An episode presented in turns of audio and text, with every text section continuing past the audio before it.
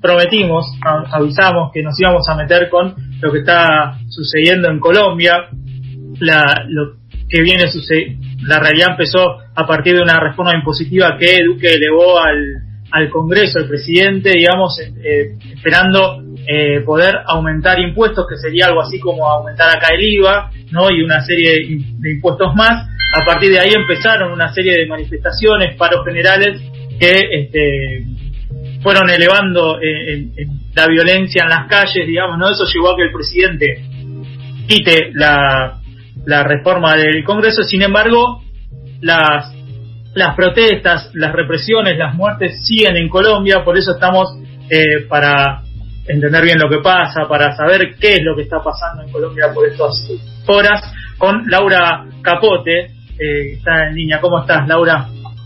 Hola, ¿cómo están? Muchas gracias por la invitación. Laura es de Marcha Patriótica Colombia, ¿digo bien? Bien dicho. Eh, bueno, en primero, por ahí, eh, preguntarte por dónde empezó esto, por qué empezó a partir de esa reforma impositiva que se elevó al Congreso. Mira, esto hace parte también de toda una eh, cantidad, digamos, de avanzada por parte del Estado en contra de los derechos de la clase popular en Colombia. Es algo que es característico del, Estado colombiano, pero que particularmente viene siendo más fuerte eh, a partir del gobierno de Iván Duque, por decirles lo más cercano en el tiempo.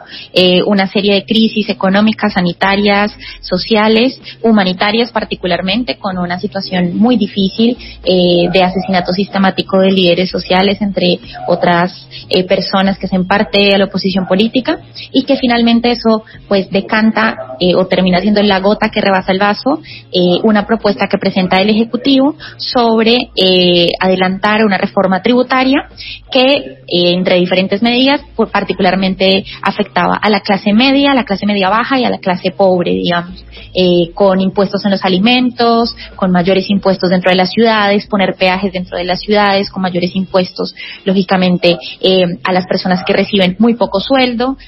hagan de cuenta que personas que ganan en Argentina eh, 20 mil pesos tendrían que empezar a pagar impuestos a las ganancias, digo, con unos ingresos muy, muy pocos, eh, tener que empezar a pagar ese tipo de impuestos. Y bueno, eso lógicamente despertó toda una rabia popular en Colombia que al final terminó desatándose o, convocando este paro nacional el 28 de abril, que era un paro convocado por el Comité Nacional de Paro, que es un, escenario eh, general y que eh, donde confluyen centrales sindicales, pero también organizaciones sociales, movimientos sociales, y que finalmente termina eh, no siendo un paro de un día, sino un paro de 10 días, como hoy ya podemos ver con la perspectiva de, de esta semana.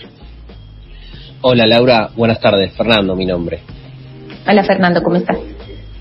Eh, te escuchaba y lo primero que se me ocurría preguntarte, o quizás como para reponer más aún de todo lo que acabas de reponer, de esta coyuntura muy específica, ¿cómo llega Colombia a, ese, a ese escenario pensando más en términos históricos? ¿Cuál es la historia de Colombia? ¿Cuál es el camino recorrido históricamente? A ver, tenés, es una pregunta muy amplia, digo, pero históricamente, ¿qué, qué es Colombia, digo, en términos económicos, políticos? Digo, ese ajuste que vos describís debe tener un recorrido que no es corto.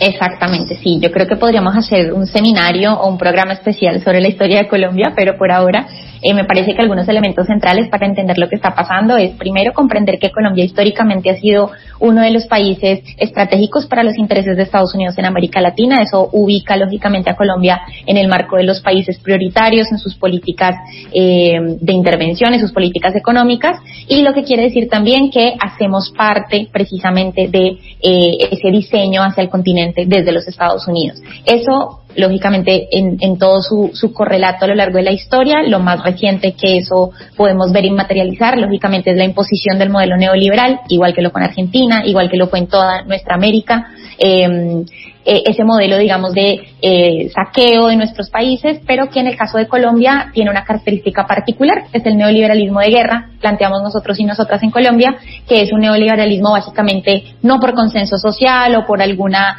eh, digamos, avance de alguna manera de cooptar ciertos sectores sociales para que avalen el modelo neoliberal, sino de represión concreta, ¿no? Un, un neoliberalismo impuesto a punta de guerra, eso en un contexto político y social de un país que históricamente ha sido un país movilizado, es un país con muchísimas organizaciones sociales, donde hubo una gran cantidad de organizaciones armadas de izquierda, eh, de diferentes guerrillas que duraron 50, 60 años en armas. Eh, y donde la movilización social al rechazo de este modelo, eh, digamos, capitalista, este modelo extractivista, este modelo saqueador, pero particularmente en el marco del neoliberalismo, un, modelo de neoliberalismo de guerra y de terrorismo de Estado, pues hay lógicamente una gran cantidad de organizaciones que se oponen a este modelo y que desde la organización social y popular pues han adelantado ese, ese proceso de articulación que hoy podemos ver en las calles. Laura, ¿cómo estás? Carolina te saluda. Vos hablabas recién de las organizaciones sociales, organizaciones políticas, digamos, que hoy están en la calle. Me gustaría un poco preguntarte sobre eso, digamos, cuál es la situación hoy actual, digamos, hay organizaciones sociales que o políticas que de alguna manera conducen estas movilizaciones, es más autoconvocado y por ahí un poco qué es lo que se espera que suceda con todas estas movilizaciones que están pasando hoy en día. Mira, pues ambas cosas. Por un lado está el Comité Nacional de Paro, que es un eh, espacio, digamos, de articulación de diferentes organizaciones sindicales, como les decía antes, organizaciones, eh, digamos, que tienen bastante representatividad, por supuesto, todos los sindicatos de docentes que tienen un, rol muy importante también, así como en Argentina, eh, pero también a la vez, además de las, de las organizaciones que hacen parte del Comité Nacional de Paro, también obviamente compuesto por movimientos sociales y organizaciones sociales, dentro de las cuales está mi organización. Eh, además de eso, también hay una gran cantidad de jóvenes, sobre todo muchachos y muchachos, autoconvocados alrededor de las consignas del Comité Nacional de Paro. Digamos que un poco el Comité Nacional de Paro da la estructura de paro y de ahí en adelante todos los sectores sociales se van sumando, no necesariamente organizados, que creo que es una de las características más importantes de este paro, que son muchos chicos y chicas muy jóvenes que están hartos, en resumen, de un modelo donde no hay posibilidad de educarse eh, de una manera eh, que no te implique endeudarte toda la vida, eh, que no hay posibilidad de conseguir un trabajo digno, que ningún trabajo que tú tengas te va a permitir vivir y comprar una casa y, digamos, tener el sueño prometido del capitalismo que, que la juventud colombiana se dio cuenta que es eso, que es un sueño falso, una ilusión y que bueno, es una juventud cansada también de una sociedad supremamente violenta, de un Estado muy violento y que en el marco de las movilizaciones pues eso quedó más que claro y más que corroborado. Si antes los chicos y las chicas antes del 28 decían que el Estado colombiano era un Estado violento, donde las fuerzas eh, armadas, la fuerza pública avanzaba violentamente contra ellos y ellas, pues hoy, una semana después, con 37 personas asesinadas por parte de la policía, pues es más que evidente. Hay un enemigo para el Estado, hay un enemigo para esta fuerza pública, que es cualquier persona que piense diferente. Es así de sencillo. Cualquier persona, entiéndase, un chico o una chica en la calle, un, entiéndase un líder social, entiéndase un artista, cualquier persona que se manifieste en contra del el status quo ya es claramente un enemigo. Eso en Argentina lo vivieron muy full, tema dictadura cívico-militar y es, digamos, algo así, ¿no? Lo más difícil de visibilizar hacia afuera es que se supone que Colombia es una democracia, pero funciona como una dictadura. ¿Hacia dónde va el paro? Ahora está, continúa siendo un paro indefinido. Eh, lo primero, los dos elementos centrales que se destacan en este momento de las movilizaciones, primero que cese la represión. El día que Duque anunció que se retiraba la reforma tributaria, a la noche anunció que se militarizaba el país. Entonces, se está exigiendo, primero, que se desmilitarice el país, que se quite al ejército de las calles. También, por supuesto, que la policía deje de actuar como un organismo terrorista de Estado, que es lo que está haciendo. Y, por supuesto, que se cumpla un pliego mínimo eh, que, que, sigue presentando el paro. es, es importante que rescatemos, digamos que si bien la reforma tributaria fue el, la gota que rebalsó el vaso, las exigencias eran muchas más. Es exigencia por protección de la vida de líderes, una exigencia por una gran cantidad de, de pliegos que está la gente en eso. Eh, creo que ya estás teniendo que irte, Laura. Sabemos que estás con poco tiempo. Quería hacer una pregunta más. ¿Qué pasa eh, con el apoyo internacional? ¿Qué pasa con los migrantes, con los colombianos que no están en Colombia? Eh, que bueno, vos sos el caso de una de ellas, que tenemos el placer de tenerte acá en la Argentina, pero me imagino que eh, también en estas circunstancias uno quiere poder estar apoyando y viviéndolo allá. No, buenísima la pregunta porque además creo que es uno de los elementos centrales de esta movilización. Lo que está pasando en Colombia está siendo invisibilizada muy invisibilizado en el exterior y es ahí donde el rol, no solamente de los colombianos y las colombianas que somos migrantes en otros países, sino de la comunidad internacional es fundamental. Hablar afuera de lo que está pasando es muy clave porque están tratando de ocultar precisamente lo que está pasando en Colombia. La comunidad colombiana se ha organizado de una manera impresionante, sin precedentes. Es muy emocionante para nosotros y nosotras ver cómo los migrantes y las migrantes colombianas en diferentes países del mundo se convocan a exigirle al Estado estos mismos reclamos. Desde el Madison Square en, New York están, ahorita nos mandaban fotos eh, impresionantes en Nueva York, en el corazón del capitalismo, hasta fotos en toda nuestra América, en Brasil, en Venezuela, por supuesto en Argentina. Hoy hay un plantón en el, en el consulado, hubo hace dos días, hay uno mañana la comunidad colombiana está movilizada en el exterior igual que, igual que en Colombia. Laura, vos recién nos estabas hablando de un pliego, que entiendo que es un pliego que eh, eh, escribieron, redactaron. Lo que no tengo en claro es si es un pliego que viene antes de las movilizaciones anteriores, 2019, digamos, o si tiene que ver por ahí particularmente con este, con lo que está pasando ahora, que nos cuentes un poquito más en profundidad a qué se refiere este pliego del que hablaba. Sí, hay algunos elementos que vienen de otras movilizaciones, como la exigencia del respeto a la vida de los líderes sociales, el cumplimiento del acuerdo de paz que se firmó en 2016 y el Estado colombiano no cumple. Además de esos, eh, por supuesto, se suma lógicamente la reforma tributaria y particularmente la reforma a la salud que busca privatizar aún más la salud de un sistema que está supremamente privatizado y donde la gente va a tener que pagar mucho más. Todo esto en un contexto de pandemia. Yo creo que eso es algo importante de destacar el, Estado colombiano quería que pagáramos más dinero y que no tengamos acceso a la salud en el marco de una pandemia estas características es lo más inhumano del capitalismo posible. Em, y también por supuesto pues elementos alrededor de eh, la necesidad de suspender en el caso de eh, el campo las fumigaciones con glifosato, que son fumigaciones que se hacen con esta famosa excusa de la guerra contra el narcotráfico. Acá en Argentina conocen muy bien todo el drama alrededor del glifosato y es algo que también aqueja al pueblo colombiano. Es un pliego de elementos que viene antes, que toma elementos de coyuntura y que más viendo la represión del nivel que está viendo, pues donde el, el elemento de la represión es uno de los más fuertes del pie.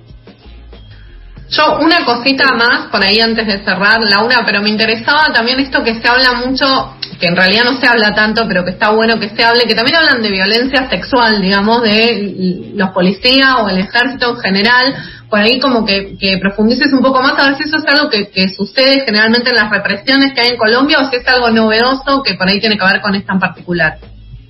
No, efectivamente es algo que hace parte de la forma que tiene el ejército y la policía colombiana de, en su formación. La violencia hacia los manifestantes en cualquier eh, posibilidad que exista, entre esos, lógicamente, hacia las mujeres, inclusive también hacia algunos varones, eh, ha habido, digamos, toda una serie de eh, violencia sexual sistemática. Las mujeres, siempre cuando las detienen, en el marco de movilizaciones, es alrededor, siempre, eh, además de la ridiculización de una mujer que decide salir a la calle a exigir política, una agenda política de plantearla como una mujer manipulada o engañada, que no sabe por qué está en la calle, etcétera. Además de eso, hay una violencia física, una violencia sexual, una cantidad de abusos por parte de la fuerza pública, eh, lógicamente de manoseos, de toqueteos, lógicamente que están eh, no, no están consensuados con las chicas que están detenidas y ni hablar, digamos, del sistema mismo, del sistema judicial cuando las detienen, eh, las condiciones en las que están las chicas. Así que es una situación muy difícil y que también inclusive toda la comunidad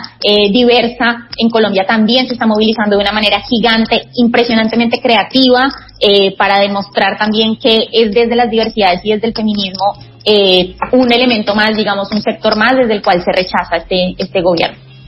Laura, Laura Capote de Marcha Patriótica está hablando con nosotros. Una última cortita para cerrar, digo, ¿qué, qué hay hoy, mañana, digamos, en el corto plazo? ¿Cuál es el panorama de estos días? Y si imaginas un desenlace en el corto plazo, o digo, ¿cómo ves que viene la cosa para estos días? Por ahora viene complicado el desenlace en Colombia, como les digo, la exigencia del paro eh, del, del tanto el Comité Nacional de Paro como de la gente en la calle está siendo muy clara. Dejen de matarnos y nos podemos entrar a conversar. El Estado colombiano es un Estado que no concilia, nunca ha conciliado. Su característica siempre es eh, la represión, eh, la violencia y precisamente eso se está quedando hoy en evidencia ante los ojos del mundo. Entonces, probablemente pronto no vaya a haber esa resolución. Eso depende también, obviamente, de la capacidad de las organizaciones y la gente para salir que es lo que más llama la atención. Parece que entre más golpearan a la gente, más eh, la gente sale a la calle. Eso es un elemento importante. Y acá, eh, concreto, mañana para invitarlos y dejarlas, me tengo que ir a otra, otra transmisión. Eh, a las 3 de la tarde en Plaza Congreso vamos a hacer una, un acto muy lindo con diferentes artistas, va a estar muy musical, muy, va a estar muy chévere. Ahorita le voy a mandar al Campa la invitación para que les, les comparta. Eh, y nos vamos a encontrar todos y todas ahí para apoyar la lucha del pueblo colombiano. Perfecto. Laura, te agradecemos muchísimo por estos minutos con FMI. Este, bueno, esperemos que todo se vaya solucionando de la mejor forma en Colombia. Estamos en contacto. Muchas gracias. No, muchísimas gracias a ustedes y ahí quedo a disposición para cualquier cosa. Un abracito. Chao, Laura. Chao, chao. Pasaba Laura Capote de Marcha Patriótica contándonos un poco el panorama, qué es lo que está pasando en Colombia, cuáles son sus causas y este, cómo imaginan los desenlaces. ¿Sí, Caro? Vieron que ella hablaba de la creatividad por ahí del movimiento de, de diversidades. No sé si vieron, porque no no lo no tengo el, el, el Instagram acá, pero creo que fue su estada, subió una, eran unas drag que estaban en no sé, como si fuesen en Congreso de Argentina y bailaban y estaba buenísimo porque era como la, la manera creativa le bailaban a la policía, como que fue un momento muy bueno y me pareció que, que también estaba buenísimo retomarlo porque era fue recontra creativo con esto que decía Laura, como que se le daba vuelta para que no sea algo aburrido y creativo, me pareció re interesante. Esa, ese, ese mismo tipo de expresiones de las que estuvimos hablando del voguing la semana pasada, Exacto. vieron muchísimo en las, en las manifestaciones en Chile. Eh, Sí, tal cual. y nada, está siendo como una de las características propias de, de la protesta del movimiento LGBT en general. Sí. Está muy bien. Bueno, si les parece, vamos a una